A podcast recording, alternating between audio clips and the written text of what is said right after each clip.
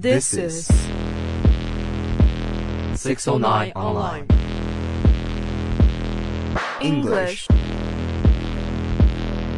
Volcano. We found a wonderland. We share fabulous things. Music.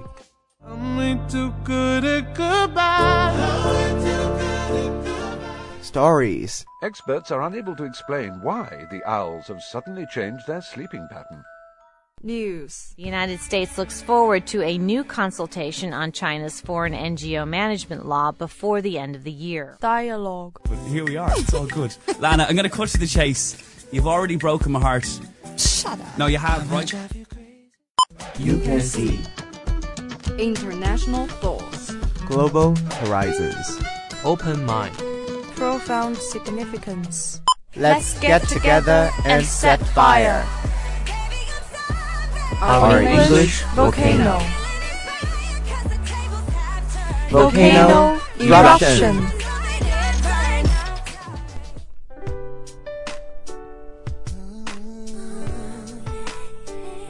Good afternoon, everyone. This is 609 Online. Nice to see you in English Volcano. I'm Alice. Hello, guys. I'm Anna. Uh, welcome to the literature world. Okay, now let's continue it with chapter 8 of The Pride and Prejudice. At five o'clock, the two ladies retired to dress, and at half six, Elizabeth was summoned to dinner. To the civil inquiries which then poured in, and among which she had the pleasure of distinguishing the much superior of Mr. Bingley's, she could not make a very favorable answer. Jane was by no means better. The sisters, on hearing this, repeated three or four times how much they were grieved, how shocking it was to have a bad cold, and how excessively they disliked being ill themselves, and then thought no more of the matter. And their indifference toward Jane, when not immediately before them, restored Elizabeth to the enjoyment of all her original dislike. Their brother, indeed, was the only one of the party whom she could regard with any complacency. His anxiety for Jane was evident, and his attention to herself most pleasing. And then, they prevented her feeling herself so much as she believed she was considered by the others. She had very little notice from any but him. Miss Bingley was engrossed by Mr. Darcy, her sister scarcely less so, and as for Mr. Hurst, by whom Elizabeth sat, he was an indolent man who lived only to eat, drink, and play the cards, who, when he had found her prefer a plain dish to the ragout, had nothing to say to her. When dinner was over, she returned directly to Jane, and Miss Bingley began abusing her as soon as she was out of the room.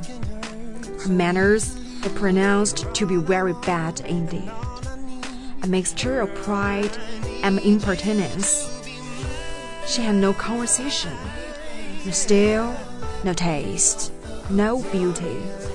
Mr. Hurst thought the same and added, She has nothing, in short, to recommend her but being an excellent worker. I shall never forget the appearance this morning. She really ro- looked almost wild. She did indeed, Louisa. I could hardly keep my countenance. Very innocential to come at all. Why must she be scampery about the country because her sister had a cold? Her hair so untidy, so blousy. Yes, and her petticoat. I hope you saw her petticoat, six inches deep in mud. I'm absolutely certain, and the ground which had been let down to hide it, not doing its office. Your picture may be very exact, Louisa, said Bingley, but this was all lost upon me. I thought Miss Elizabeth Bennet looked remarkably well.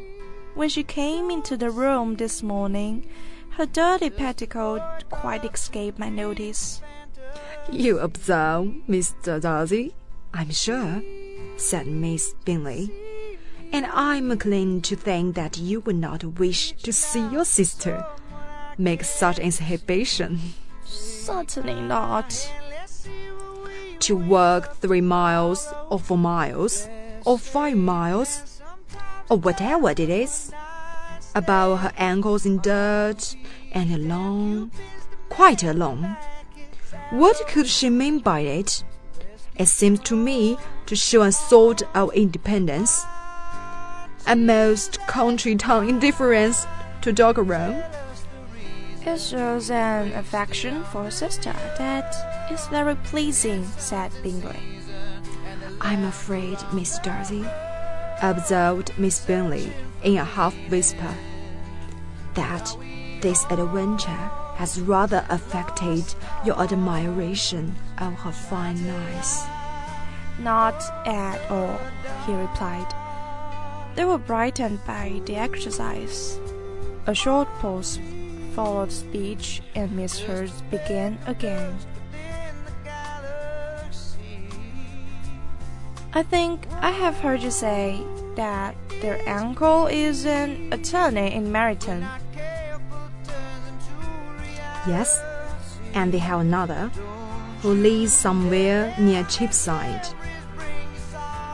That is capital, added her sister, and they both laughed heartily. If they had ankles enough to fill Cheapside, cried Bingley, it would more make them one jolt less agreeable. But it must very materially lessen their chance of marrying men for any consideration in the world, replied Darcy.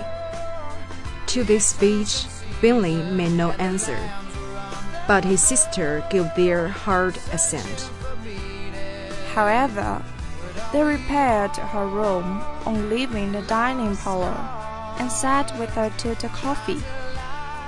She was still very poorly, and Elizabeth would not quit her at all till late in the evening, when she had the comfort of seeing her asleep.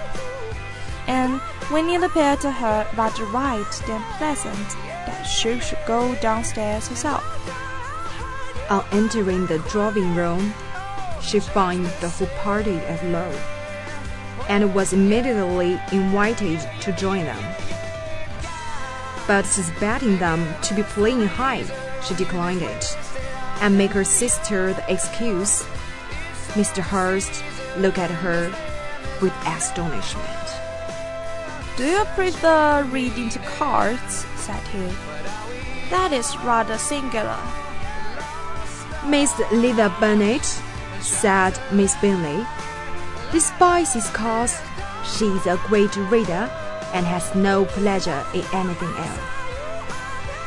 I deserve neither not such praise nor such praise, cried Elizabeth. I'm not a great reader, and I have pleasure in many things. In nursing your sisters, I'm sure you have pleasure, said Bingley, and I hope it will soon be increased by seeing her quite well. Now, let's take a break.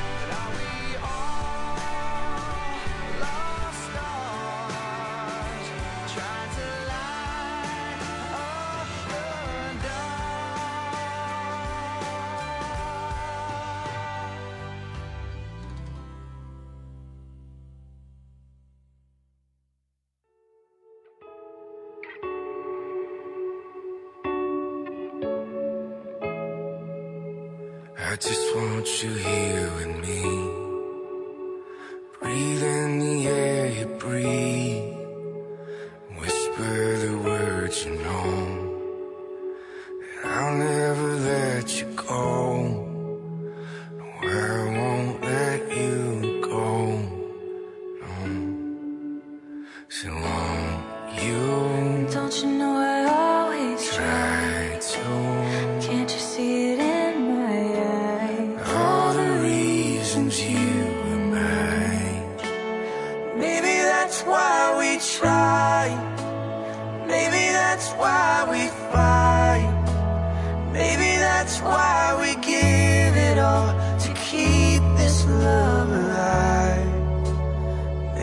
That's why we try.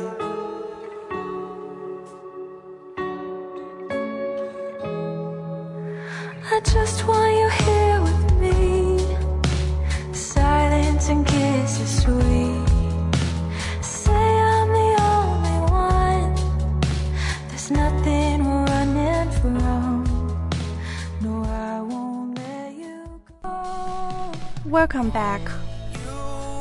Elizabeth thanked him from her heart and then walked towards the table where a few books were lying. He immediately offered to fetch her others, all that his library afforded. And I wish my collection were larger for your benefit and my own credit. But I'm a fellow, and though I have not many, I have more than I ever took in. Elizabeth assured him that she could suit herself perfectly with those in the room. I am astonished, said Miss Bingley, that my father should have left so small a collection of books. What a delightful library you have, at Pemberley, Mr. Darcy. It ought to be gold, he replied. It had been the work of many generations. And then you have added so much to it yourself. You're always buying books. I cannot comprehend the neglect of a family library in such days as these. Neglect. I'm sure you neglect nothing that can add to the beauties of that noble place. Charles, when you build your house, I wish it may be delightful. I wish it may. With all my heart, I will buy Pemberley itself, if Darcy was at it. I'm talking of possibility, Charles. Upon my word, Caroline, I should think it more possible to get Pemberley by purchase than by invitation. Now the story has come to the end. It's time to share with you a word that might be useful for you. Engross means so interested in something that you give it all your attention. If you are engrossed in something, it holds your attention completely. Uh, well, that's the end of today's Literature World. See you next week. And especially thanks to our director Eve. Preview Chapter 9 of The Pride and Prejudice.